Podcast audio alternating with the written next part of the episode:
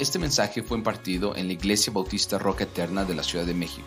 Para más información visita nuestro sitio de internet rocaeternamexico.com o en Facebook Roca Eterna México. Esperamos que este mensaje sea de bendición a tu vida. Vamos a regresar otra vez a esta preciosa carta, hermanos. Lo que en un principio le, le llamábamos o le llamé Romanos el corazón de la fe cristiana. Importante esto, hermanos. Yo espero que esta mañana, eh, incluyendo un servidor y mi esposa y ustedes, espero que esta mañana podamos entender eh, la parte práctica que viene, pero que entendamos una cosa, hermanos. No puedes cantar a Dios, no puedes... Eh, eh, acercarte a Él si no entiendes lo que Él pide y la forma en que lo hace, en, lo que, en la forma en que lo debemos hacer, hermanos. Yo espero que nos veamos a la luz de la Escritura quiénes somos realmente delante de Dios, hermanos. Y esa es la idea. No se trata de exhibir a nadie, porque Pablo y el Espíritu Santo, y guiados por el Espíritu Santo y Dios mismo en la palabra de la Escritura, no nos exhibe, sino que es tan misericordioso, hermanos, que nos muestra quiénes somos y lo que no hacemos.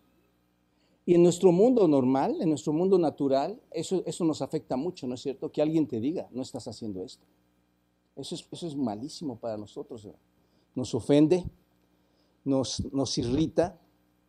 De hecho, si ya eres antipático, vas a ser mucho más antipático de lo que ya eres para otras personas, ¿no? Pero hermanos, esta carta está, es tan preciosa que nos deja ver y que nos va, y nos va a dejar ver lo que realmente no estamos haciendo, hermanos, y lo que deberíamos hacer. Así que eh, vamos a comenzar y nuevamente estamos de regreso en esta carta, esta epístola a los romanos. Y como decía, Dios ilumine, hermanos, por medio de su Espíritu nuestro entendimiento sobre esta gran porción práctica que vamos a estar estudiando. Les invito a que abran sus Biblias en el capítulo 12, capítulo 12 de Romanos, y vamos a ver juntos los versículos 1 y 2. Vamos a tratar de cubrir estos dos versículos esta mañana, versículos 1 y 2 de Romanos capítulo 12. Dice así, así que, hermanos, os ruego por las misericordias de Dios que presentéis vuestros cuerpos en sacrificio vivo, santo, agradable a Dios, que es vuestro culto racional. No os conforméis a este siglo, sino transformaos por medio de la renovación de vuestro entendimiento, para que comprobéis cuál sea la buena voluntad de Dios, agradable y perfecta. Dios Gracias por esta gran porción tan especial de la escritura que tú nos has dejado y que quieres, Dios, que, que la sigamos tal como tú lo has escrito, Señor.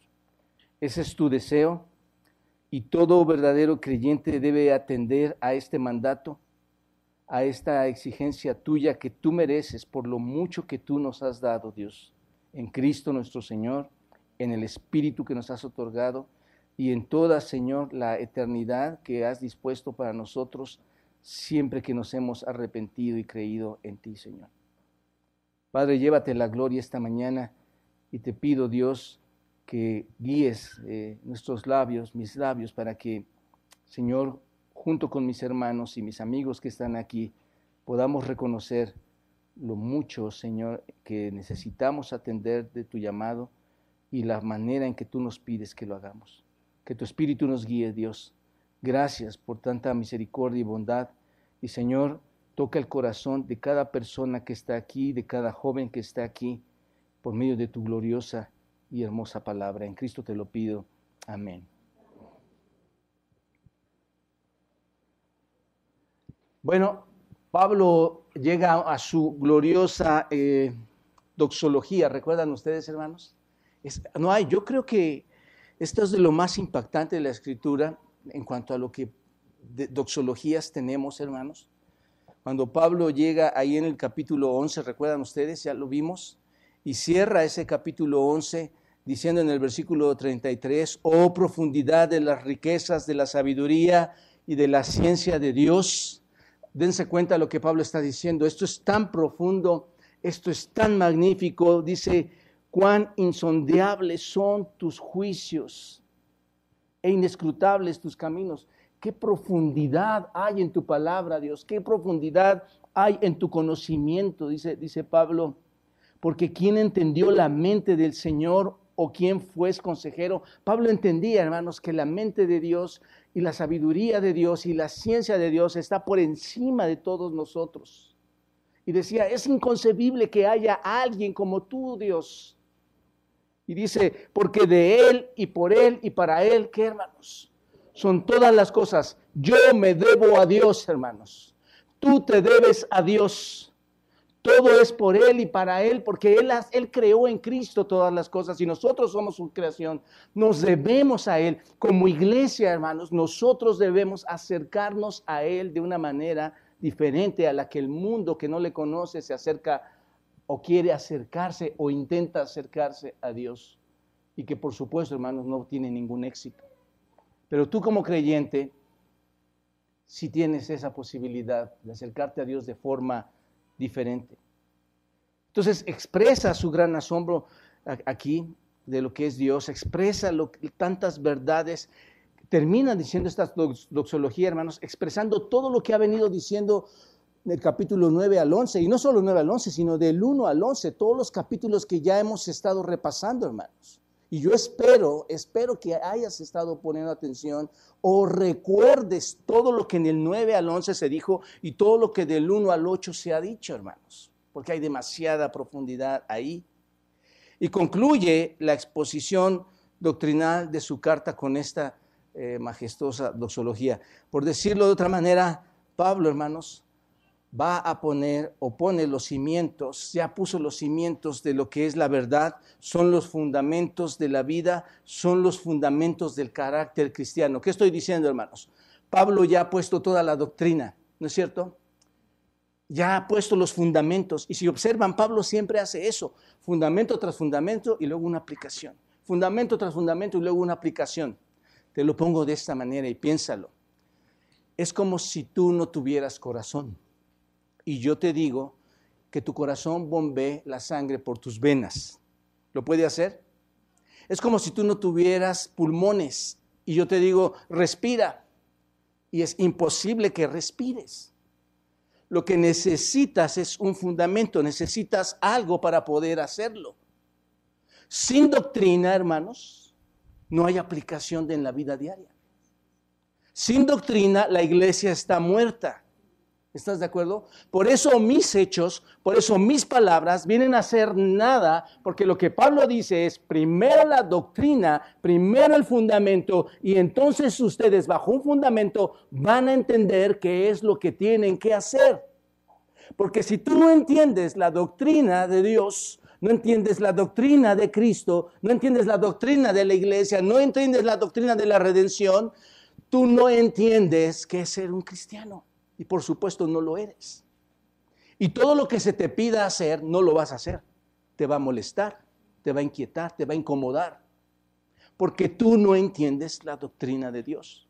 No entiendes la teología de Dios. Esa es una iglesia falsa, hermanos.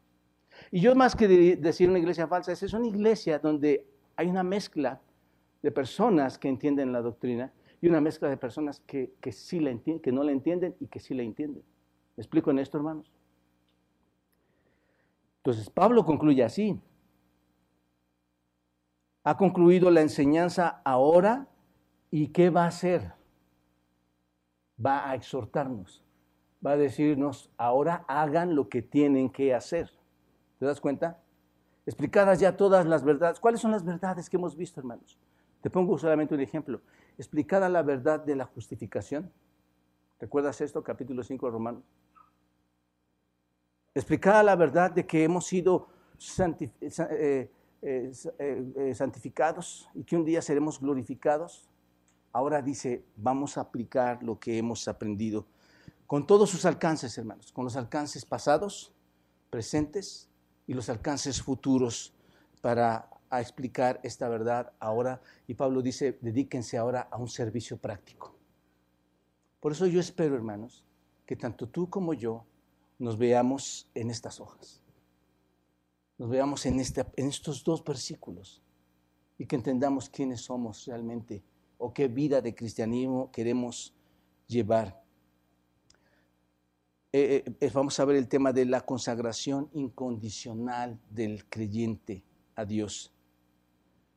Vamos a ver cómo Dios pide que nos consagremos a Él como verdaderos hijos de Dios. Pero hay un problema, hermanos.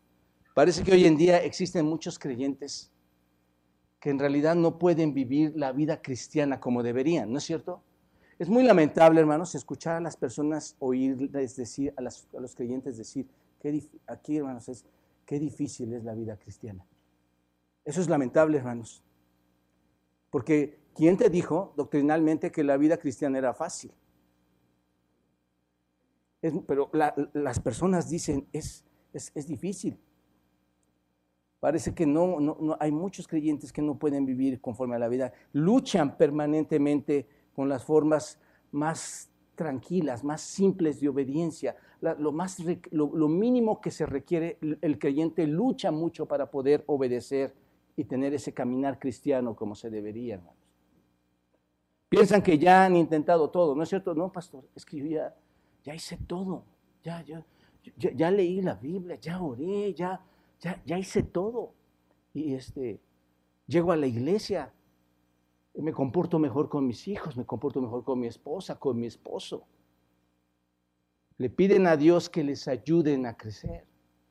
¿No es cierto, Señor? Ayúdame a crecer. Dame la convicción de obedecerte, Señor. Dame, ayúdame a, dejar de hacer lo malo. Este, necesito que me des, necesito que me des, necesito que... ¿No es cierto, hermanos? Siempre estamos como creyentes pidiéndole a Dios que nos dé y que nos ayude. ¿Está mal esto, hermanos? No. Todo esto en un sentido está bien, pero no se trata de obtener todo lo que podamos o lo que puedan de Dios, hermanos. La clave de, de tener una vida espiritual victoriosa, hermanos, no es obtener todo lo que puedes obtener, sino que dar lo que tú puedes dar. ¿No es cierto? Porque siempre quieres obtener de Dios tantas cosas, ¿no es cierto, hermanos? La gente en realidad muchas veces llega a la iglesia por su necesidad, porque quiere obtener algo de quién, hermanos? De Dios. En esto hay una gran diferencia, ¿no es cierto? En, más que recibir, que tú des. El problema no es lo que necesitamos obtener, sino lo que necesitamos, y entiendan esto bien hermanos, lo que necesitamos dar. Ya Pablo, habiendo concluido estos 11 capítulos, hermanos, que ya hemos estudiado de doctrina profunda aquí en aquí en la iglesia, hermanos, doctrina que define lo que Dios ha hecho por nosotros, porque es lo que está diciendo Pablo en las doctrinas. Dios ha hecho todo esto por ustedes. Ya habiendo concluido Pablo con esto, ahora Pablo, observen el texto, ahora Pablo nos dice, no nos está diciendo, no, no, viene Pablo y nos dice, ahora esto es lo que ustedes necesitan pedirle a Dios. ¿No es cierto? No dice el versículo este, 1 de Romanos 12, no dice, vengan y pídanle a Dios ahora esto. ¿Qué es lo que dice, hermanos? Pablo dice, ahora esto es lo que ustedes necesitan dar. ¿Te das cuenta? La clave, hermanos, para una vida espiritual eficaz no es obtener algo más de nuestro Señor, hermanos, sino dar todo lo que tenemos a quién? A Él. ¿Te das cuenta? Tal vez no hemos pensado en esto muy bien. Tú piensas que quieres todo de Él, pero no le has dado nada o, no, le damos muy poco a Él. Y lo vamos a estar viendo ahorita, hermanos.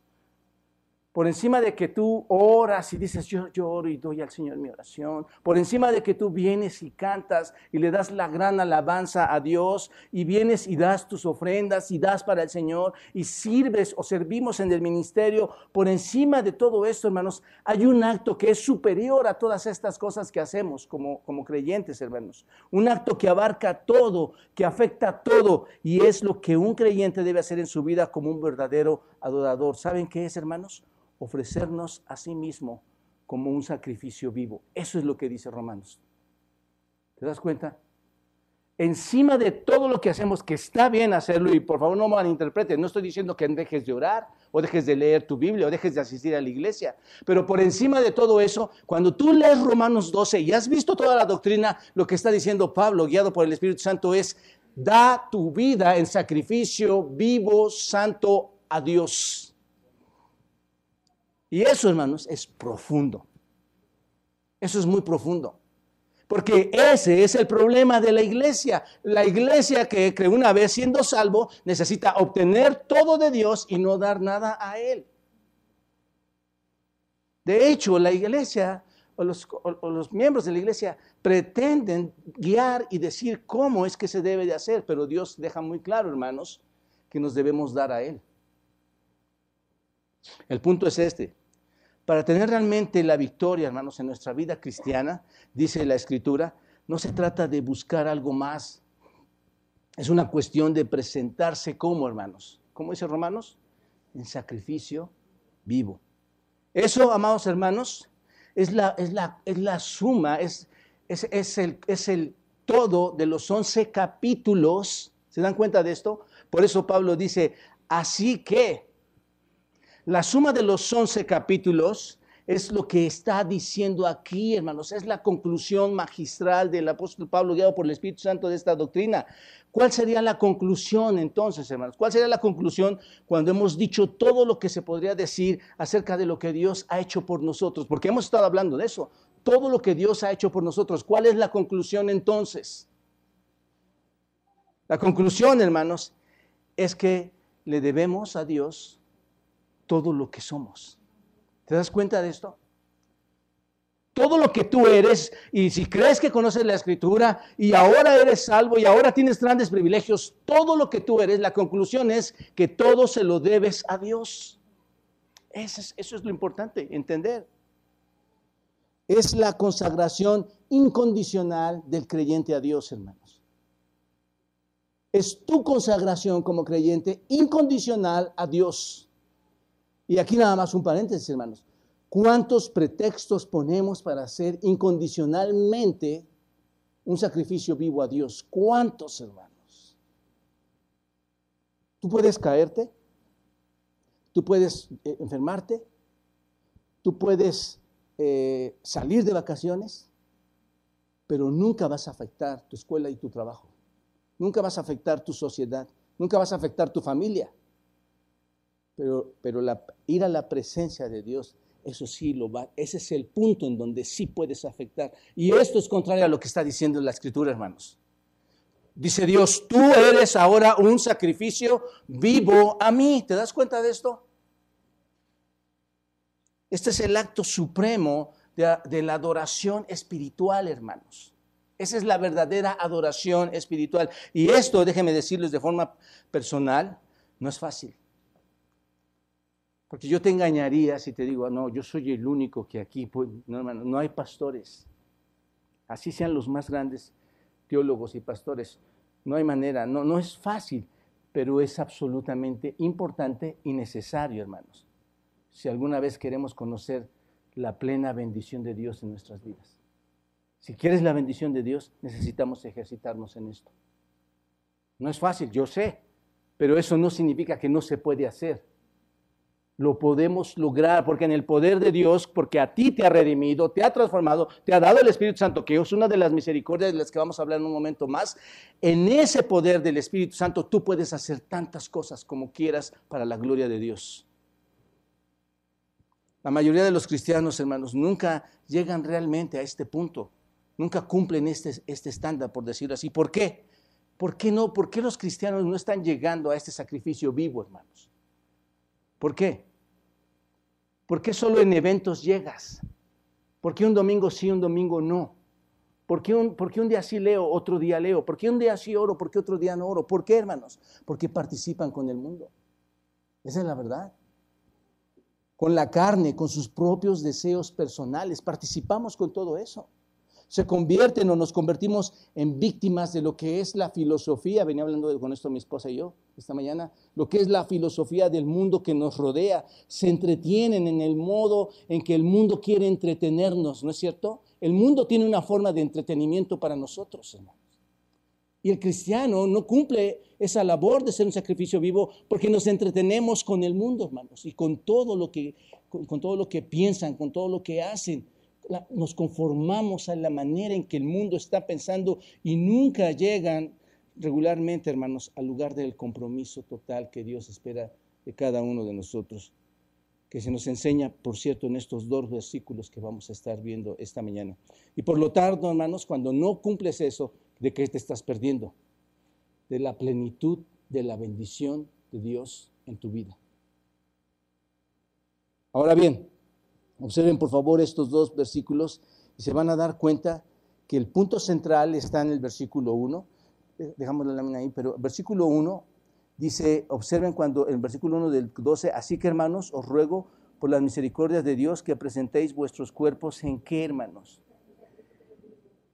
Esa es una frase muy importante.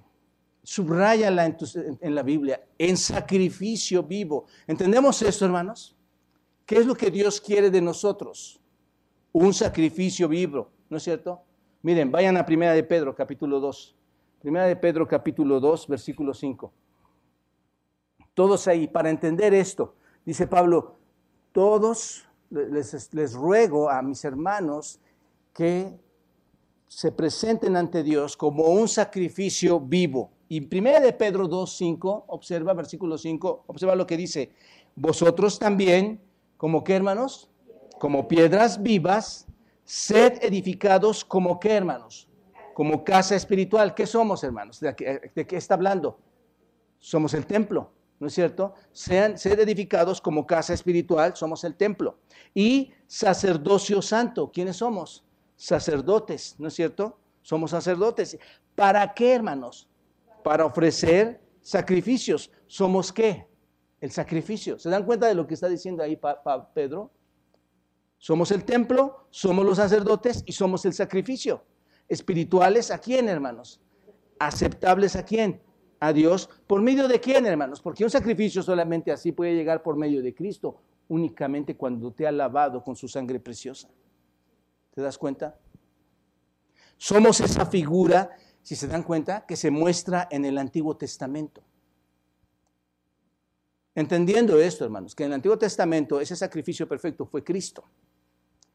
Pero cuando leemos a Pedro, vemos que esa es una estampa también en nosotros. Ese lenguaje, si te, das cuenta, es el lenguaje de todo lo que se hacía en el sistema levítico. Si tú has leído el Antiguo Testamento, te vas a dar cuenta que ahí estaba todo el sistema de sacrificios. Es el lenguaje del sistema levítico. ¿De qué? De las ofrendas, de las ceremonias, de los sacerdocios, del sacrificio, como cuando un sacerdote entraba al templo, ¿se acuerdan ustedes? Y sacrificaba a un cordero o, o cualquier otro animal, una tórtola, lo veía y lo sacrificaba para el Señor Así que cuando tú vas y lees el Antiguo Testamento, sabemos que había alguien que vendría a Dios trayendo un cordero, trayendo un animal o lo que fuera para sacrificar, ¿no es cierto? Él trajo ese sacrificio a ese lugar santo. Fue entregado ese sacrificio, ese animal al sacerdote, se lo entrega el ofrendante, se lo entrega al sacerdote y el sacerdote toma ese animal, lo mata y lo pone ahí en el altar y por así decirlo lo está ofreciendo a nuestro Dios. ¿Te das cuenta? Ese sistema ahora ya no está, hermanos. Ese sistema ya ha llegado a su fin. Ya no se practica. Dios ya no desea que ofrezcamos ningún tipo de animales. ¿Están de acuerdo conmigo en esto? No hay más sacrificio de animales agradables a Dios. Eso era algo que ya, o ha sido algo que ya se terminó. Ya no hay más sacrificios muertos. Lo que Dios quiere ahora es otro tipo de clase de sacrificio. ¿Cuál clase de sacrificio, hermanos? Sacrificios que vivos, no muertos. ¿Te das cuenta? Hoy lo vemos así. Son sacrificios vivos, no más animales muertos, sino ahora qué? Hombres, hombres y mujeres, y mujeres que hermanos, vivos, dándose, vivos, dándose en qué? En sacrificio, En sacrificio a Dios. a Dios. ¿Te das cuenta? ¿Te das cuenta? El sacrificio, El sacrificio principal. Estamos llamados, Estamos a llamados a ofrecer, aquí, dice Pablo aquí. ¿Quiénes son? ¿Quiénes son, hermanos? Nosotros mismos. Nosotros, ¿te das cuenta? ¿Te das cuenta? Ese es Ese sacrificio que tenemos que hacer. El punto es este, El punto es este. El acto esencial que tenían los tenían judíos. los judíos. en su vida judía, en su vida cristiana en el Antiguo Testamento, en su vida religiosa, fue la presentación de un, de un sacrificio para indicar o para mostrar su fe en Dios, ¿no es cierto? Pero ahora el acto principal para nosotros en el nuevo pacto, en la nueva era nuevo testamentaria, el acto principal es la presentación de qué, hermanos? De nuestro corazón, de nuestra vida, de nosotros mismos a quién? A Dios. Nuestra alma, nuestra mente, nuestra carne, todo lo que es debe de ser dado a Dios como un sacrificio vivo, ¿no es cierto? Primero de Samuel, capítulo 22, y vayan, vayan hermanos a esto, porque nos aclara todavía más lo que les estoy diciendo. 15, versículo 22, primero de Samuel, el primer libro de Samuel. Observen lo que dice, versículo 22. Y Samuel dijo, se complace Jehová tanto en los holocaustos y víctimas como en que se obedezca a las palabras de Jehová. ¿Cuál es la respuesta, hermanos? ¿Cuál es la respuesta? ¿Se complace Dios eh, eh, tanto en, holocaustos y, víctimas que en la obediencia a las palabras de Dios? ¿Cuál es la respuesta? Pues no, por supuesto que no, ¿no es cierto? Ciertamente dice, el obedecer es mejor que los sacrificios y el prestar atención que la grosura a los carneros. En el Nuevo Testamento, hermanos, los sacrificios externos ya han cesado. Ya no llevamos este tipo de sacrificios. Dios ahora solo quiere un sacrificio vivo, un sacrificio vivo. Nuestra, nuestra respuesta lógica, cuando tú has sido redimido por el Señor, nuestra respuesta lógica, cuando tú has sido salvo por el Señor, por, medio de, nuestro Señor Jesucristo, es que, hermano, si tú recibiste ese regalo de la salvación, tu respuesta, ¿cuál es entonces? Ser un sacrificio a Dios. ¿Te das cuenta? Eso es la lógica. Y ahorita lo vamos a ver. ¿Qué significa esto de ser un sacrificio vivo a Dios, hermanos? Bueno, esta mañana vamos a ver bajo cuatro elementos cómo podemos presentar nuestros cuerpos en sacrificio vivo, santo y agradable a Dios. En primer lugar, hermanos, para ofrecernos a Dios como sacrificio vivo implica que debemos haber renacido, debemos haber sido salvos, debemos ser creyentes. ¿Estás de acuerdo? Tengo que ser creyente. Dice versículo 1. Así que hermanos, os ruego por las misericordias de Dios. Observen hermanos, todo comienza en este punto. No puedo ofrecer nada a Dios a menos que yo haya sido, ¿qué hermanos? Regenerado, a menos que yo haya sido salvo antes, ¿no es cierto? Trae a una persona en la calle hoy y dile y que venga y que ofrezca un sacrificio a Dios. ¿Lo va a hacer, hermanos? Si, a veces es tan complicado, tan difícil para el creyente dar un sacrificio a Dios, hermano no puede hacerlo. ¿Te das cuenta? Es, imposible. No lo entienden, hermanos. Porque si se dan cuenta, es en mi alma, aquí en el texto, a quien me está llamando. Así que, hermanos, ¿no es cierto? Es un llamado a una persona regenerada. Es un llamado para hacer una ofrenda apropiada y así esa alma, así esa persona, no es una, si no es un alma regenerada, si no es una persona regenerada, redimida, no es una persona transformada, no hay manera, escuchen esto, no hay manera de que el mensaje de Dios pueda ser comunicado en esa persona. Si no es alguien que ha conocido a Cristo, es imposible que el mensaje de Dios nunca va a responder. No hay forma de que esa persona responda a menos que pueda ser regenerada. ¿Por qué, hermanos? Porque los muertos no responden a nada. Efesios capítulo 2. Una persona no regenerada no entiende nada, no hace nada, no, le conmueve nada. Puedes pellizcar a ese muerto, puedes patear a ese muerto y no va a hacer nada. ¿Te das cuenta de esto?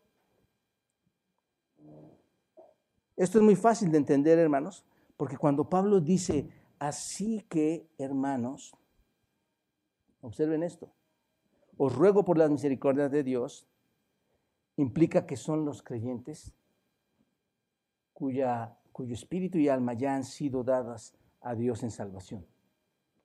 ahí está, hermanos. No, hay manera de, ver otro, otra interpretación del texto. Así que, hermanos, ¿a quiénes está hablando? A todos los redimidos, ¿no es cierto? Una persona no regenerada no puede dar nada a Dios. Su cuerpo no lo puede dar, su mente no lo puede dar, su voluntad no puede no puede responder en absoluto. Y esto nos queda claro, hermanos, cuando tú vamos a primera a los Corintios y cuando ves en el capítulo 2 de primera a los Corintios, cuando dice, pero el hombre natural, ¿qué hermanos? No percibe, no percibe. ¿Qué, qué es lo que no percibe Pablo? Las cosas que son del Espíritu de Dios. Esto es profundo, hermanos puedes estarle hablando a una persona de Dios y esa persona no percibe nada.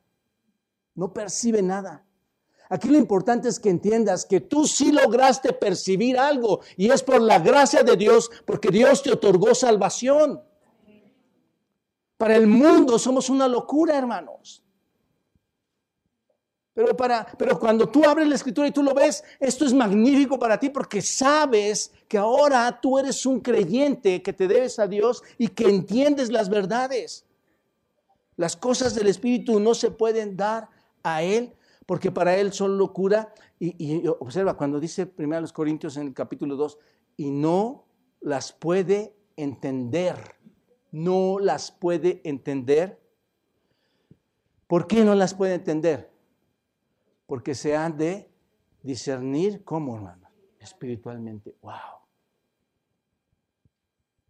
Tristemente, y afortunadamente estamos leyendo este texto hoy, hay personas en las iglesias, incluyendo esta iglesia, que los pensamientos, las verdades, las doctrinas se disciernen, se disciernen espiritualmente porque no lo pueden entender. De hecho, tal vez no hay razón de por qué estar en, llegar a la iglesia. Y no estoy diciendo que no vengas a la iglesia. Este es el lugar donde encuentras la verdad. Y por eso oraba, Dios toca el corazón de las personas. Porque están, están caminando en un camino equivocado, hermanos. Están pisando un suelo falso que pronto se va a derrumbar y su, y su vida la verán eternamente, totalmente, eternamente perdida sin la misma presencia de Dios en, sus almas, en su espíritu. Así que, déjenme decirles algo, hermanos. No hay manera de que el Espíritu Santo ayude a cualquier persona no regenerada. ¿Están de acuerdo en esto? Esto es un principio elemental, hermanos. Vamos a entrar a la doctrina de Dios. Por eso ponemos doctrinas en las iglesias, hermanos. Por eso hablamos de la doctrina los domingos en la mañana. Tienes que llegar. Solo llegan aquellos que quieren, que desean, que quieren entender quién es Dios, hermanos. Cada doctrina es esencial para que tú puedas llevar a la práctica una vida ejemplar delante de los ojos de Dios. No hay manera sin el Espíritu Santo en tu vida que tú puedas entender algo. Hermano, amigo, si estás aquí y no has sido redimido por el Señor, entiende, tengo que ser franco contigo porque el tiempo se está acabando. Estás en un peligro espiritual muy grande. El deseo particular de la iglesia, hermanos, y obviamente es el gran deseo de Dios, salvarte. Así que el Espíritu Santo es quien te puede ayudar para hacer un acto supremo de todo lo que Dios habla, de todo lo que Dios declara, hacer un acto supremo en tu vida y puedas comprender. Así que la implicación aquí es que el alma debe ser redimida primero, el hombre debe de venir primero a Dios, ¿no es cierto? No puedes dar nada si no eres redimido. ¿Te das cuenta? Antes de que se pueda hacer un solo sacrificio debe haber una entrega antes de que des un sacrificio a Dios, debe haber una entrega de ti mismo. ¿Te das cuenta? Todo, todo empieza ahí, hermanos. Por eso Romanos 8:8, vayan ahí, hermanos, y subrayen eso. Ya lo vimos, hermanos. Aquí está una verdad que bien implicada aquí. Romanos 8:8 dice, y los que viven según la carne, ¿qué es lo que no pueden hacer, hermanos? Los que viven según la carne. No pueden, ¿qué? ¿Cuál sacrificio le pides a un hombre que no es redimido? ¿Por qué? Romanos 8:8 dice que si tú no eres redimido, tú no puedes agradar a Dios porque estás viviendo en qué, hermano? En la carne. Probablemente, hermanos, estás tomando tan a la ligera esto que puedes tener a tu lado o allá arriba a tus hijos sin ser redimidos y tú no estás poniendo atención a la cosa más importante que va a impactar tu vida y la vida de tus hijos la vida de tu esposa, la vida de tu esposo. No estás poniendo atención, no estás entendiendo, te estás perdiendo. Estás con la mente, con la voluntad y con la carne en el mundo, tratando de engrandecer a tus hijos, a tu esposa, a tu esposo, sin ver, sin imaginar que lo más importante es el alma que ha sido salvada por Cristo. Eso es lo más importante. Una persona no redimida no puede agradar a Dios, hermanos, no puede hacer una ofrenda a Dios, no puede adorar a Dios, no puede hacer nada para Dios. Tú puedes escuchar a muchas personas no regeneradas, escucha esto, decir que todo lo que hacen es para Dios, ¿no es cierto? Hay personas no regeneradas que dicen, pues yo, yo le doy a los pobres. Yo, yo, siempre veo a alguien que, está mendigando y le, doy, le ayudo a dar. Veo, a alguien eh, este, que está hambriento y le doy alimentos. Es más, yo soy muy bueno, ¿no es cierto? ¿No es lo que dicen las personas no regeneradas, hermanos? No es lo que dicen, pero eso no es así. Cuando tú lees este texto, eso no es así. Dios no, no acepta eso, hermanos. Dios no acepta eso. ¿Por qué? Porque no hacen sacrificios del cuerpo, no hacen sacrificios de la mente, no hacen sacrificios de la voluntad. ¿Se dan cuenta de esto? Ellos están haciendo sus propios sacrificios, en su propia manera de ver la vida. A menos que haya una entrega de tu vida a Cristo, entonces vas a poder, y tu alma sea redimida, entonces vas a poder dar un sacrificio a Dios. Ahora, todo esto está sustentado, si se dan cuenta, cuando Pablo hace la declaración de apertura aquí, hermanos. Así que, así que, Así que, ¿y a quién se dirige, hermanos? Así que, hermanos, ahí está. Todo lo que hemos aprendido, hermanos, ¿no es cierto? Es lo que está diciendo. Es porque son hermanos. Obsérvenlo. Es, sencillo esto. Es porque son hermanos. Un término de, que identifica a aquellos que conocen a quién, hermanos. A Dios. Por eso, hermanos, entendan esta parte. Cuando yo mando un WhatsApp o hablo con, con la iglesia, siempre digo, amigos y hermanos. Y tal vez muchos me critican por esto. Pero yo quiero ser muy realista en la vida espiritual. No todos somos hermanos. Podemos ser amigos, pero no todos somos hermanos. y esto es lo que quiero transmitir, hermanos, por medio de la palabra de Dios, que entendamos dónde está nuestra posición ante Dios y si verdaderamente creo que estoy haciendo sacrificios vivos vivo al Señor. El término aquí identifica a aquellos que conocen a Cristo porque son hermanos en Cristo, es porque han recibido, Pablo les dice, ustedes son hermanos porque ustedes han recibido qué hermanos. Exacto. ¿Quién es el único que puede recibir misericordias de Dios, hermanos? Los hermanos, los hijos. ¿Te das cuenta? No hay otra persona que pueda recibir la misericordia de Dios solo sus hijos.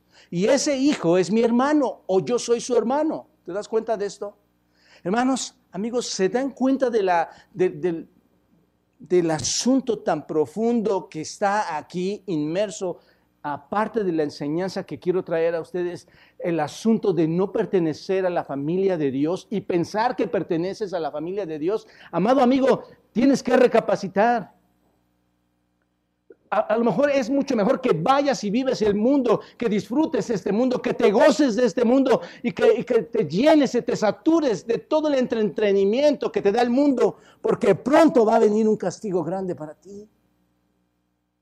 ¿Para qué estás perdiendo el tiempo aquí? Mejor disfruta de este mundo porque lo que ha de venir va a ser peor. Hermanos, si el alma aún no ha sido entregada al Señor, entonces todas las exhortaciones, todo el resto de las exhortaciones que vamos a estar viendo de aquí en adelante son inútiles. Son inútiles para ti. ¿Te das cuenta? Porque es el alma la que responde a la súplica, es el alma la que responde a qué, hermanos? Al ruego. ¿Te das cuenta? Por eso cuando alguien te dice, hermano, estás pasando así, está, ¿Qué hace, ¿Qué hace el supuesto creyente, hermanos? ¿Qué hace? No lo obedece, no lo quiere escuchar, se puede ofender, ¿no es cierto? Pero el verdadero creyente dice, sí, es verdad. No me gusta lo que me dijiste, pero me acabas de decir una verdad, que me conviene más bien trabajarla en el Señor, pedir perdón a Dios y crecer en su conocimiento. ¿No es cierto, hermanos? Esa es la verdadera iglesia. Muchos son los llamados y pocos los que ponen atención, hermanos. Pocos los que ponen atención. ¿Te das cuenta de esto? Entonces, es, igual que, el joven rico, hermano. ¿Recuerdan el joven rico? ¿Qué le dice el Señor al joven rico? ¿Sabes qué? Vende todo lo que tienes y dáselo a los pobres. Porque dice Señor, ¿qué me, ¿qué me, falta? A ver, yo soy el gran cristiano. ¿Qué me falta? El gran creyente. ¿Qué me falta? Vende todo lo que tienes. Dáselo a los pobres. ¿Y qué hace, hermanos? No lo hace, se va. ¿Por qué? ¿Por qué no puede ofrecer, hermanos? ¿Por qué no puede ofrecer? Porque no es un hermano, no es un alma redimida. Un alma redimida no puede ofrecer y obedecer lo que Dios te pide hacer. ¿Te das cuenta? Hay cosas tan simples en la iglesia que se nos piden hacer y no las hacemos. Este hombre no estaba dispuesto a hacer ese sacrificio, hermano. No estaba dispuesto a obedecer al Señor, si se dan cuenta. Esto no está dentro de la esfera de su vida porque su alma no está redimida, hermanos. Así pasa con nosotros. Ahora, observen, Pablo está hablando a los creyentes y les dice, os ruego. Aquí está, os ruego a los creyentes. Y estamos tratando de entender el, texto. ¿Se dan cuenta? Pablo le habla al creyente, al que, es, al que es redimido, y le dice, os ruego.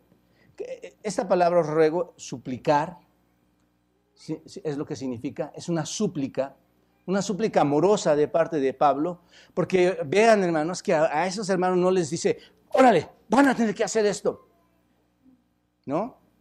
Sino que les dice de una forma especial, te ruego que hagas esto te ruego que hagas esto. A ti, a ti que eres creyente, a ti que eres redimido, a ti que entiendes las verdades de Dios, te ruego. Esto significa, vengo a llamarte para algo. Es pedir fervorosamente, es rogar, es implorar. Pablo viene a los hermanos porque ya están incluidos en este tipo de dedicación. Los hermanos entienden cuando alguien viene y te ruega algo, ¿no es cierto? El verdadero hermano entiende cuando viene a ti y te ruega algo, ¿no es cierto? ¿Por qué? Porque son almas ya regeneradas por Dios. Es fácil tratar con estas personas, porque entienden esta parte. No es nada fuera de los deseos de estas personas. ¿Te das cuenta? Son creyentes que responden, ¿no es cierto?, a un llamado, que se rinden a ese llamado. Entonces, ahora, los creyentes están más conectados por esta, por esta declaración, hermanos, cuando dice, así que hermanos, os ruego por las misericordias de Dios. ¿No es cierto? Tú como creyente verdadero, cuando tú, cuando tú vas ahí, piensa, ayúdenme conmigo, ayúdenme a mí, hermanos, a pensar en esas misericordias. ¿Cuál sería una de las misericordias? Su amor. ¿No es cierto? Su amor. El amor, dice Romanos 5.5, es derramado en dónde, hermanos? Su amor es derramado en nuestros corazones. Quiero que pongas mucha atención aquí. Entiende lo que son las misericordias, porque aquí parte, este es el parteaguas, hermanos, para que entiendas lo que no hemos entendido durante muchos años o, muchas, o mucho tiempo. ¿Qué es lo que Dios te dio como misericordia, hermanos? Su amor, ¿no es cierto? Un amor que no es como el tuyo, como el mío, es un amor incondicional. Nadie, dice Romanos en el capítulo 8, nadie puede separarnos del amor de Dios. Nadie, hermano. ¿No es cierto? Eso es impresionante. Con eso bastaría que yo respondiera a Dios, hermanos. Pero no basta eso. Cuando sigues adelante y vas al capítulo 8, por ejemplo, ves, o el capítulo 3, el capítulo 5, ves su gracia derramada. ¿No es cierto? El Espíritu Santo en el capítulo 8 también se nos dice que se nos ha sido dado para morar en nosotros como una bendición. Por cierto, hermanos, cuando mora en ti es una bendición inmerecida, ¿no es cierto? Porque ¿quién eres tú para que el Espíritu mismo de Dios venga y more en ti? Siendo la persona que eres, siendo la persona que soy. ¿Te das cuenta? viene y muere a ti. Y no solamente eso, no solamente es el amor, la gracia, el Espíritu Santo, que son de las grandes cosas que Dios en sus misericordias nos ha dado. ¿Qué más, hermanos? ¿Qué nos ha dado? Antes no teníamos paz y ahora qué, hermanos? ¿Qué hay de eso? Tenemos paz, tenemos fe, tenemos consuelo. Estas son las misericordias de Dios. Tenemos intercesión, tenemos la gloria, tenemos la justicia, tenemos el perdón, tenemos la reconciliación, tenemos la justificación, tenemos la libertad, tenemos la resurrección, tenemos la vida eterna. Todas estas cosas y muchas cosas más son la misericordia de Dios, hermanos. Si tú has creído y has sido redimido, has recibido todas estas cosas maravillosas en tu vida, ¿no es cierto? Dios te las ha dado y cuando Dios te las da, ¿son qué, hermanos? Misericordias. Si vienen de Dios, son misericordias. ¿Y qué significa misericordias, hermanos? Bueno, yo sé que lo sabes, pero es importante que lo recuerdes porque como lo olvidamos muy frecuentemente, por eso no nos damos en sacrificio vivo a Dios. Una misericordia, hermanos, es todo aquello que no merecemos, pero que nos ha sido dado. No lo mereces, pero te ha sido dado. ¿Qué es lo que te ha sido dado? Ahora ayúdenme, ¿Qué lo que nos ha sido dado? No lo mereces. Tú no mereces ser amado. ¿Te das cuenta de esto? Imagínate sin el amor de Dios, hermanos. Piensa en esto. Mi esposa me ama, yo amo a mi esposa, yo amo a mis hijos. Es un amor en el que nos podemos ver. Pero el amor de Dios no se compara en ese amor, hermanos. Y Dios me ha dado no solamente eso, me ha dado gracia, Espíritu Santo, me ha dado paz y consuelo y poder y esperanza y paciencia y bondad y gloria, honor, justicia, perdón, reconciliación, justificación, seguridad, vida eterna, libertad, resurrección, intercesión y tantas cosas más. Les pregunto, hermanos, ¿cuál debería ser nuestra respuesta cuando hemos recibido tanto de Dios?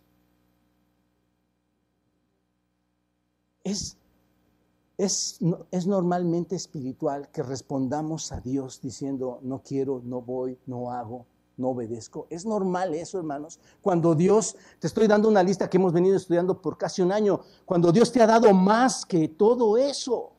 Hermanos, gracias a la misericordia de Dios, hermanos, ahora vivo, ahora entiendo, ahora amo a mi esposa, amo a mis hijos, puedo ver una verdad, puedo ver la muerte en, en, las otras personas, puedo ver la vida en otras personas, porque por su misericordia, hermanos, Dios ha transformado mi vida. Es una gran cosa, hermanos, pedir que nos devolvamos a Dios en sacrificio vivo nosotros mismos. Es, es mucho lo que está pidiendo Dios, hermanos. No se trata de darnos palmaditas en la espalda cuando alguien es, salvo y se bautiza. Y, ah, felicidades, qué bendición.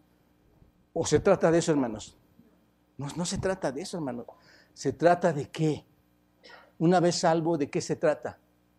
Darte en sacrificio vivo a Dios. ¿Te das cuenta? Eh, ¿Te das cuenta? El haber recibido todas estas impresionantes e infinitas e interminables y eternas misericordias de Dios debe de ser nuestra motivación, la motivación más fuerte de, acercarnos a Dios y agradecerle lo que Dios ha hecho por nosotros. Debe de ser nuestra motivación. Esto debe ser simplemente consecuente, hermanos, a un acto de una respuesta instantánea. Es casi como un reflejo, hermanos, de darnos el sacrificio vivo y santo a Dios. Tú no te has dado, yo me acuerdo que de chico, hermanos, yo doblaba mi rodilla, cómo me daba gracia tocarme y la rodilla saltaba. Me toco y hasta hoy tengo buenos reflejos. Así. Saber que las misericordias llegaron a, Dios, a de ti de Dios, así debe de ser el reflejo. ¿Cuál? Darte en sacrificio a Dios. Si Dios te pide algo, ¿cuál debe ser tu reflejo? Inmediatamente, porque Dios te dio mucho más que lo que tú tienes. porque tú no tienes nada. Tu reflejo, el reflejo de tu vida debe ser inmediato. A nadie le deberíamos estar rogando obedecer a Dios, hermanos. Debe de ser, es una responsabilidad personal, es un reflejo personal el que tú tienes que hacer, responder a la misericordia de Dios, hermano. ¿Cómo? En sacrificio vivo. Pero es más importante tu escuela, es más importante tu negocio, es más importante tu vida, es más importante tu egoísmo que responder a Dios por lo que te ha dado. Y de hecho muchos no responden y ahora entienden por qué, ¿verdad? Porque no son redimidos.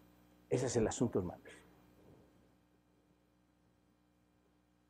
Hermanos, si lo piensas bien,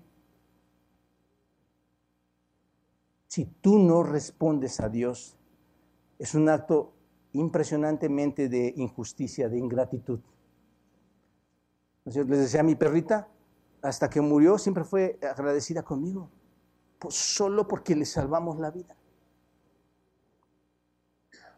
Y demuestra, hermanos, una falta de agradecimiento a Dios que, por cierto, es mucho, muy misericordioso con nosotros. El Salmo 116 dice, ¿qué pagará? ¿Qué pagaré a Jehová por todos los beneficios para conmigo? ¿Qué pagaré a Jehová? ¿Qué pagaré a Dios por todo lo que he recibido de Él? ¿Qué pagaré, hermanos? ¿Cuál sería la respuesta? Cuando leas el Salmo 116, versículo 12, ¿qué vas a responder? Un sacrificio vivo. Un sacrificio vivo.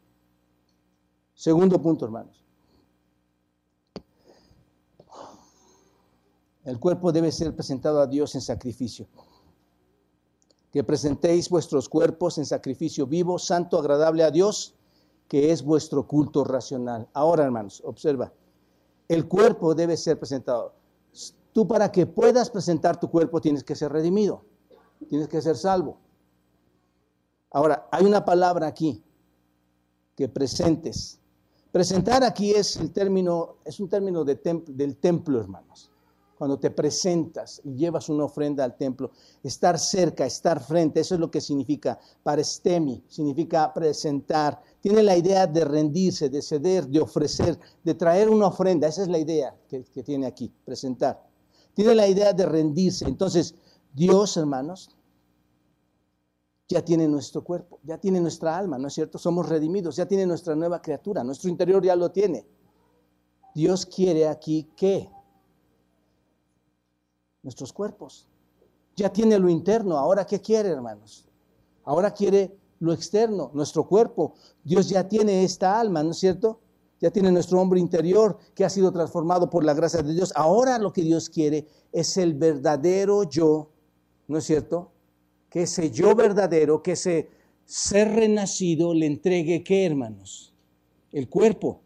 Ese nuevo yo, esa nueva criatura es llamada a presentar el cuerpo en, el que existe. Así que debemos ser sacerdotes que ofrecemos, ¿qué hermanos? ¿Recuerdan lo que decía Pedro? Ofrecemos ahora como sacerdotes nuestro sacrificio, nuestro cuerpo. Ahora bien, eso no siempre es fácil, porque el cuerpo es el lugar donde reside nuestra humanidad, ¿no es cierto? Aquí está mi cuerpo, aquí es el lugar donde reside nuestra humanidad. Y en nuestra humanidad está contenida, ¿qué hermanos? La carne. Y en la carne está contenido, ¿qué hermanos? El pecado.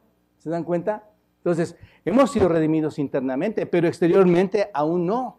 ¿Se dan cuenta de esto? Por lo tanto, esa es la idea, hermanos. Esto es, lo que Dios llama a nosotros. Es fundamental que cedamos nuestro cuerpo a Dios. ¿Te das cuenta? Romanos 6:12, ya lo vimos. Fíjense, recordemos lo que dice Romanos 6:12. Vayan todos ahí, hermanos, rapidísimo. Romanos 6:12. No reine, pues, ¿qué, hermanos? El pecado en qué? ¿En qué, hermanos? en, vuestro cuerpo mortal. Ahí está, ¿se dan cuenta? De modo que lo descáis en sus concupiscencias, ni tampoco presenten sus miembros al pecado como instrumentos de iniquidad, sino presenten. ¿Se dan cuenta la palabra? Ahí está constantemente. Es una ofrenda, algo que llevas hacia el altar. Ni presenten, ni, sino eh, ni tampoco presentéis vuestros miembros al pecado como instrumentos de iniquidad, sino presenten ustedes mismos Preséntense a Dios como vivos de qué, hermanos? Entre los muertos y sus miembros a Dios como instrumentos de justicia. El pecado ya no reina en nosotros interiormente. ¿Están de acuerdo en esto conmigo, hermanos? Cuando eres redimido interiormente ya eres una nueva criatura. Tu alma ha sido redimida. No hay pecado en tu alma, por decirlo así, hermanos. Eso ya ha sido transformado. Pero todavía está allí, ¿qué, hermanos? La carne todavía está allí, el cuerpo. Y tu cuerpo no es solo lo que puedes tocar, hermano. Tu cuerpo, ¿qué incluye? Tu mente, exacto, tus pensamientos, tu mente, tu voluntad, incluye todo eso. Pero el punto es que tu alma ha sido redimida y el cuerpo aún no ha sido. ¿Te das cuenta aquí? Muy importante. ¿Por qué haces cosas que no tendrías que hacer? ¿Qué Pablo, Pablo, ¿te acuerdan Romanos 6 y 7? ¿Por qué hacemos cosas que no tendríamos que hacer? Porque hay pecado en mi cuerpo, ¿no es cierto? Miserable de mí, ¿quién podrá liberarme de este cuerpo de muerte? Gracias a Dios, hermanos, estamos en espera de que ese cuerpo sea redimido, sea glorificado. Romanos capítulo 8, ya lo vimos también. Por lo tanto, el pecado todavía entonces reside en nuestro cuerpo mortal y no podemos permitir, hermanos, que ese pecado esté reinando allí. Es lo que está diciendo Pablo. No permitas que eso reine allí y tome las riendas de tus decisiones. ¿No es cierto? Entonces, lo que tenemos que hacer es tomar ese cuerpo y ofrecerlo a Dios como hermanos. Un sacrificio vivo. No podemos ofrecerlo al mundo. No podemos ofrecer, ofrecerlo a los deseos que practica el mundo, hermanos. No, no podemos permitir que las lujurias, las pasiones, el entretenimiento del mundo corran desenfrenadamente en nosotros. ¿Te das cuenta? Ese es el punto. Nuestro espíritu redimido ya lo tiene Dios, pero debe presentarse a Dios y no al mundo. ¿Y qué está haciendo la, persona soy, hermano? ¿Qué hacen los supuestos creyentes? Por eso es inconcebible, hermanos, pensar que hay un creyente tiene participación en el mundo y tiene participación en la iglesia. Eso no es lo que Dios dice. Eso es totalmente erróneo para, para alguien que piensa que es creyente, que es cristiano. No hay participación con el mundo y no hay participación con Dios. ¿Se dan cuenta de esto, hermanos? Imposible, eso no puede ser. El cuerpo es el centro del deseo, hermanos. El cuerpo debe de ser sometido, dice el Señor. Debe de ser continuamente ofrecido a Dios como un sacrificio vivo. Cada vez que tu cuerpo es usado para los propósitos divinos, se convierte, como dice Romanos, en instrumentos de justicia. Pero si son ocupados tu cuerpo para, como instrumentos para el mundo, para cosas que no agradan a Dios, se convierten en instrumentos de injusticia. ¿Te das cuenta de iniquidad? Por eso en 1 Corintios 9, 27, Pablo nos da una idea de lo difícil que, o de la dificultad que hay, hermanos, cuando dice, sino que golpeo mi cuerpo y lo pongo en servidumbre no sea que siendo heraldo para otros, yo mismo venga a ser qué, hermanos. ¿Qué hace Pablo con su cuerpo entonces? Le da palmaditas. Ah, es que caíste hoy. Nada, más fue hoy que caíste. Bueno, no. Dice Pablo, golpeo mi cuerpo y lo pongo en servidumbre. Piénsalo, hermanos. ¿Qué, ¿Qué, es lo que hacía Pablo? Llevaba el Evangelio. Todo aquel que dice ser creyente que comparte el Evangelio, que presenta a nuestro Señor Jesucristo como Salvador, tiene que controlar su cuerpo, hermanos. Esa parte humana que todos tenemos, que hay en nosotros, que quiere surgir con sus deseos y que quiere controlar nuestras vidas. El cuerpo tiene un poder tremendo, hermanos. ¿No es cierto? Pregúntatelo tú mismo. El cuerpo tiene un poder tremendo, pero debemos entender que como creyentes nuestro cuerpo es para el Señor, como dice primera a los Corintios 6, versículo 12. Vayan a 1 Corintios 6. Observen lo que dice, hermanos, ahí, muy importante. Versículo 6, versículo 12, capítulo 6, 1 Corintios. 1 Corintios 6, 12. Dice, ¿lo tienen? ¿Listos, hermanos? Dice, todas las cosas me son lícitas, mas no todas, me, no todas convienen. Todas las cosas me son lícitas, mas yo no me dejaré dominar por ninguna. Observen, las viandas para el vientre y el vientre para las viandas. Pero tanto el uno como las otras destruirá Dios. Pero el cuerpo no es para qué, hermanos? Para fornicación, sino para qué? Para el Señor y el Señor para el cuerpo. ¿El cuerpo para quién es, hermanos? Para el Señor. Dios no puede obrar. ¿Entienden esto, hermanos? Dios no puede obrar a través de ti a menos que trabaje a través de tu cuerpo. ¿No es cierto?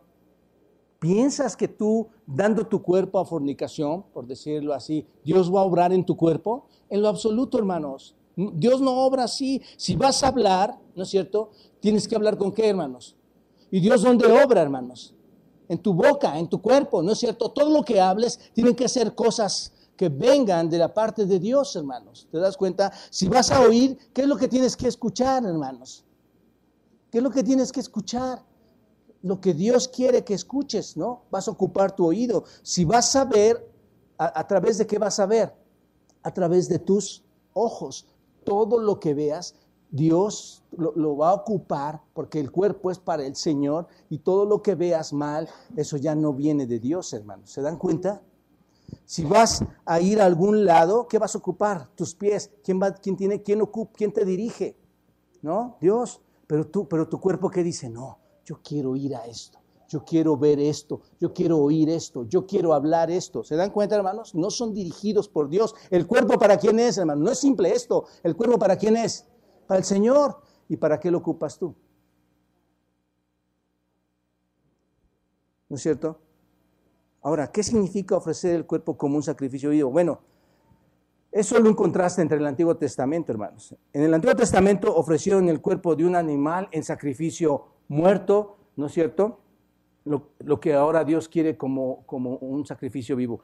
Es un sacrificio vivo, es un sacrificio que vive, es un sacrificio que perdura. Es lo que Dios quiere hoy, no un sacrificio del Antiguo Testamento que eran sacrificios de animales muertos, de animales que habían sido sacrificados. Eso fue algo que se dio en aquel tiempo, que se dio en esas ocasiones, hermanos. Dios quiere ahora un sacrificio vivo. Esto es una ofrenda perpetua, hermanos. Una ofrenda para siempre. Lo que Dios quiere no es algo que traes una vez y que cuando lo traes se quema. Y eso pasa mucho en la iglesia, en los creyentes. No, ahora sí. Hoy sí voy a ir y te presentas como un sacrificio y vas una única vez y el resto de tus semanas, de tu vida, de tus meses, sigues, sigues participando en tu carne, en tu mente, en tu voluntad con el mundo. Y Dios dice, no, este debe ser un sacrificio vivo, permanente, ¿no es cierto? Es un sacrificio vivo, es una entrega de nosotros mismos a, nuestro Señor. Por eso Pablo decía, para mí qué hermanos, el vivir es Cristo. Para mí el vivir, ¿qué era el sacrificio de Pablo? Vivir para Cristo, ¿no es cierto? Luego dice que es un sacrificio, ¿qué hermanos? santo, agradable a Dios. Cuando tú ves en el Antiguo Testamento el cuerpo de un animal presentado en sacrificio, tenía que ser como, hermanos. El, animal, ¿cómo debería llegar? ¿Sin qué? Perfecto, sin mancha, ¿no es cierto? Iba a ser lo mejor, lo más limpio, lo más puro. Y eso es lo que Pablo dice aquí. Cuando nos presentemos, le presentamos un sacrificio como, hermanos. Santo, estoy yendo un poquito más rápido, pero eso es eso Piénsalo, hermanos, tú llegas después de una gran fiesta, después de una gran reunión, una gran tomadera, un gran escándalo, grandes groserías, grandes mentiras, eh, grandes este, eh, estafadores, y llegas y dices, me presento a Dios. ¿No es, ¿No es ridículo eso, hermanos? ¿Cómo lo pide Dios, hermanos? Santo, santo, hermanos. Y esta es la gran bendición, hermanos, que Dios nos está hablando hoy y diciéndonos cómo quiere las cosas. Él no quiere que te presentes en un sacrificio muerto. ¿Te das cuenta? Sino un sacrificio santo, haigos. Es lo que significa apartado, dedicado, consagrado. Tiene para nosotros el sentido de ser puros, de ser sin mancha. Esto es libres de pecado, hermanos. Y no estoy hablando de perfección, ni esto ya lo hemos hablado tantas veces, hermanos. Dios, mis amados hermanos, quiere tu cuerpo, quiere tu humanidad, que sea sometido y ofrecido a Él como un sacrificio vivo. Sin embargo, hermanos, nosotros nos hemos vuelto más cómodos en esta sociedad, ¿no es cierto? Estamos dispuestos a servir al Señor. Sí, sí, vamos a servir al Señor, pero si no nos cuesta nuestro tiempo, si no nos cuesta eh, nuestra energía.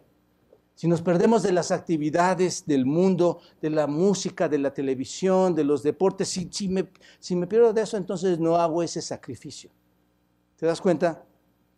Queremos ofrecernos como un sacrificio vivo a Dios, pero queremos estar aquí en este mundo, permaneciendo aquí para que podamos disfrutar del mundo y disfrutar de sus atractivos y disfrutar de sus entretenimientos, hermanos.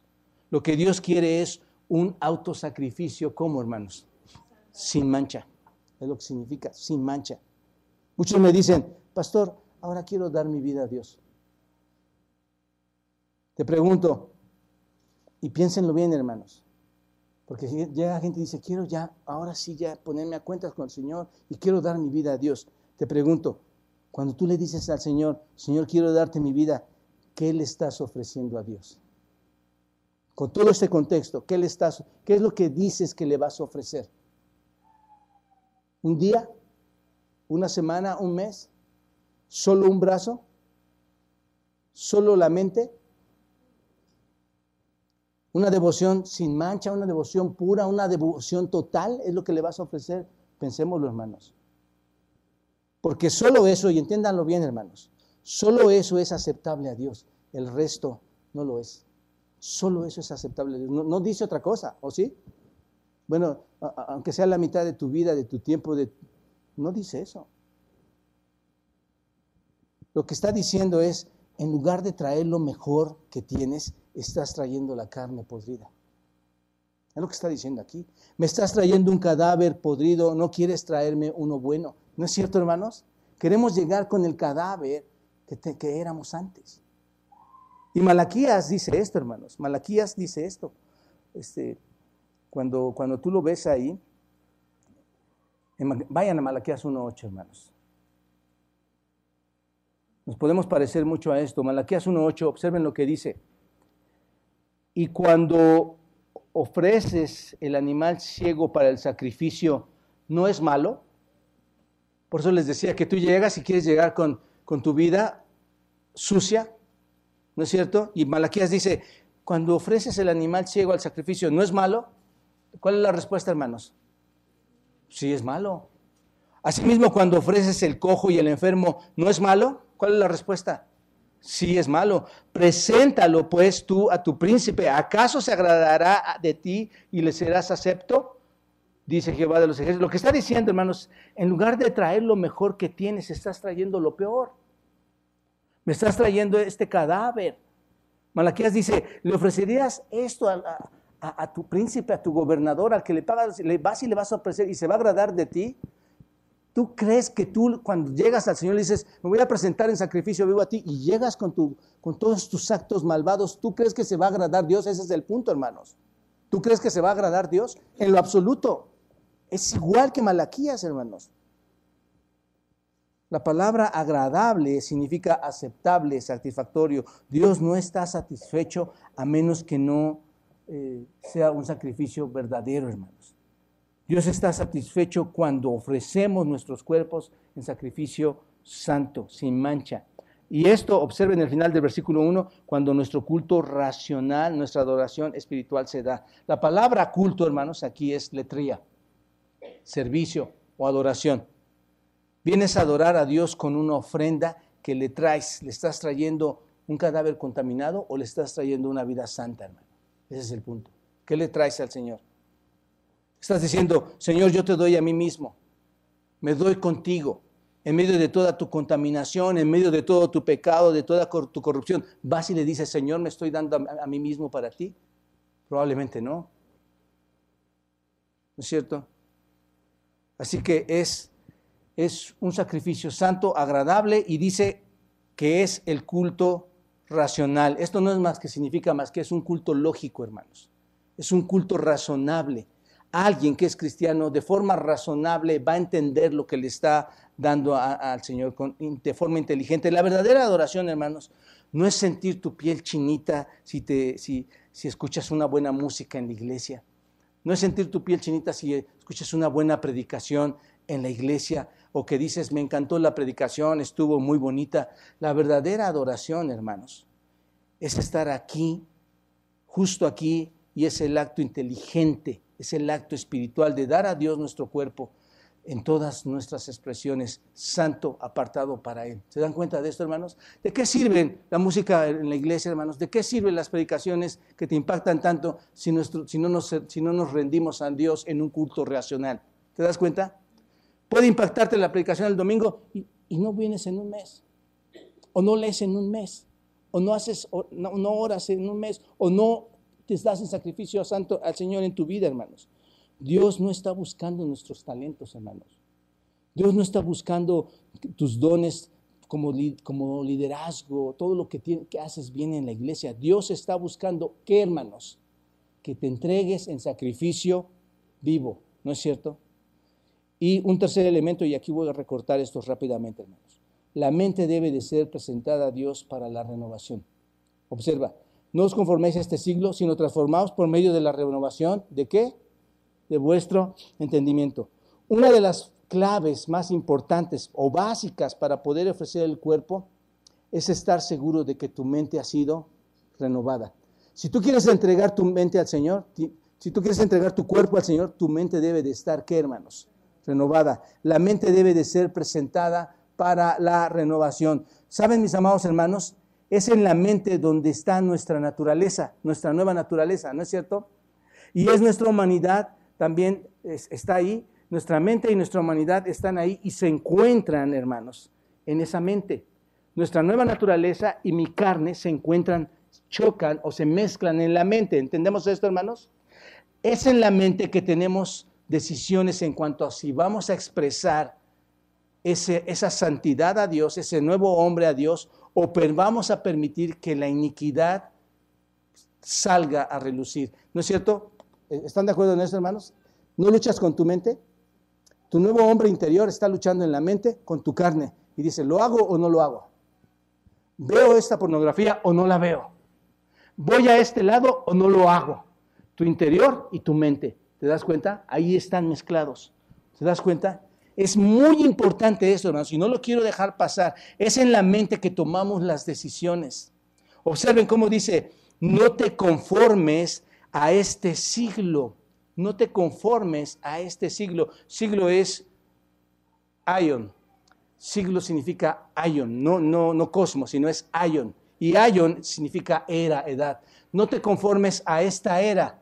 No te conformes a esta edad. La, cera, la era es la filosofía de la vida caída hoy en día, hermanos. La era es la era no redimida. Y Pablo nos dice, no se conformen y en, todo este montón de cosas que hay en el mundo. No se conformen con eso. ¿Entendemos esta palabra, hermanos? Conformar. Conforma. ¿No? Las hermanas en su casa hacen huevos con frijamón o huevos con frijol, ¿no es cierto? ¿Y qué hacen, hermanos? Empiezan a hacer su mezcla, su mezcla, su... ¿Y qué está haciendo eso? Se empieza a qué? a conformar, se hace una sola cosa. Así, así es la mente, hermanos.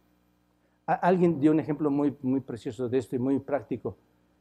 Tú pon cera en un molde frío, cera caliente y, la vas a derretir, derretir, el inglés, el francés, la vas a derretir y se va a ir rápidamente, se va a moldear a eso, ¿no es cierto?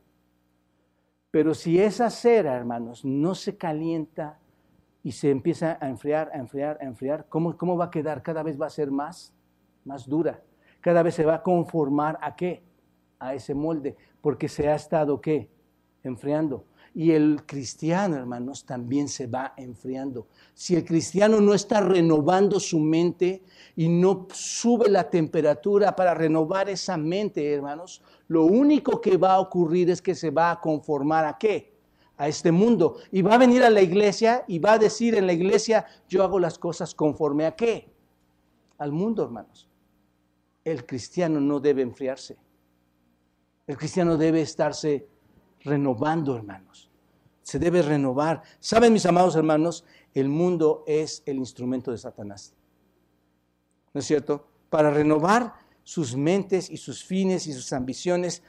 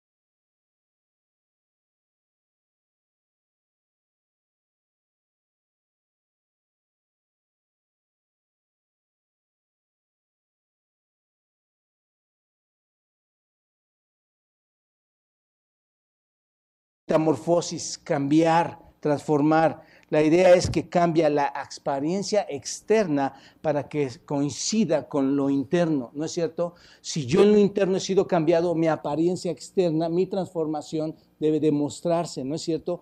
Y entonces se empareja mi nuevo yo con mi carne, porque hay una metamorfosis. ¿Por medio de qué, hermanos?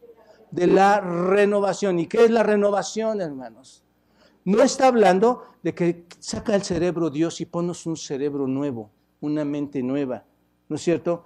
Usamos ese mismo cerebro, usamos esa misma cabeza, porque lo que está diciendo es que se renueve, renueve, ¿no es cierto? La renovación de qué?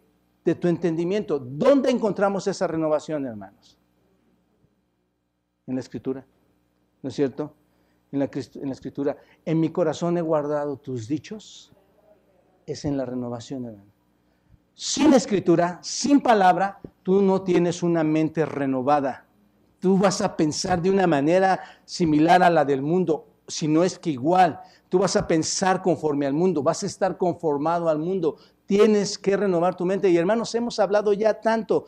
Nunca vamos a poder cambiar esta verdad. Solo la palabra renueva la mente. Únicamente. Solo la palabra renueva la mente. Es solo, hermanos, esta simple verdad, ¿no es cierto? Una vida perfecta emerge del conocimiento perfecto a través de qué, hermanos? De la palabra. Por eso Colosenses 3:16 dice que dejemos que la palabra de Cristo, ¿qué, hermanos? Habite, ¿no es cierto? Abunde, abundantemente. Esto es que te vuelvas rico con la cantidad de ella. La mente renovada, hermanos, es una mente que está saturada, que está controlada por la palabra de Dios. Es imposible que hables con una persona que no está saturada de la palabra de Dios y le quieras hacer que haga un sacrificio vivo a Dios, porque para él va a ser irracional. Va a ser contrario a lo que tú, a lo que Dios piensa. Por eso hacen lo que quieren, hermanos la mente renovada este, es, es una mente que está saturada por la palabra de Dios. Les pregunto, hermanos, y me pregunto yo, que entiendan esto. Es una pregunta para todos nosotros. ¿Pasas tiempo en la palabra de Dios como lo haces en todos los entretenimientos y seducciones del mundo? ¿Has puesto tus afectos en las cosas de arriba y no en las cosas de la tierra? Y en, las cosas de la tierra. La mente renovada, hermanos, es la que se resiste a conformarse con el mundo y, se deja y no, quiere, y no quiere ser ajustada a sus deseos. Ese ir constante a la palabra de Dios es lo que produce la transformación de una mente renovada. Y nuestra voluntad, como punto cuatro, debe ser entregada a la voluntad de Dios. Y se los pongo así, hermanos, cuando hayamos sido redimidos, cuando hayamos presentado nuestros cuerpos a Dios, salvos y renovada nuestra mente, vamos a probar qué, hermanos. Cuando tú hayas sido salvado por Cristo y hayas entregado tu carne al Señor en sacrificio vivo, ¿qué va a pasar, hermanos? Vas a entender la voluntad de Dios. ¿No es cierto? Vas a decir entonces, que renuncias, ¿no es cierto?, al Señor. Señor, he comprobado ahora tu voluntad y es lo que muchos de nosotros hacemos, hermanos. Tú compruebas la voluntad. Tal vez hay cosas que no te gustan, pero es la voluntad de Dios. Tu bien y tu perfecta voluntad la acepto porque eso es lo que quiero, eso es lo que vas a decir. No quiero lo que quiero, quiero lo que tú quieres. Eso es lo que vas a decir al final de cuentas. Y te pregunto, ¿tú puedes decir eso hoy? Señor, yo quiero lo que tú quieres es bien difícil para los que no son creyentes, hermano. El punto es así de sencillo. No me importa lo que soy, lo que hago, lo que vivo, lo que tengo. Me importa lo que tú quieras. Eso es todo, hermanos. Una mente renovada se expresa en una voluntad sumisa a Dios. ¿De acuerdo, hermanos? La clave es un cuerpo presentado, una mente saturada y una voluntad obediente a la voluntad de Dios.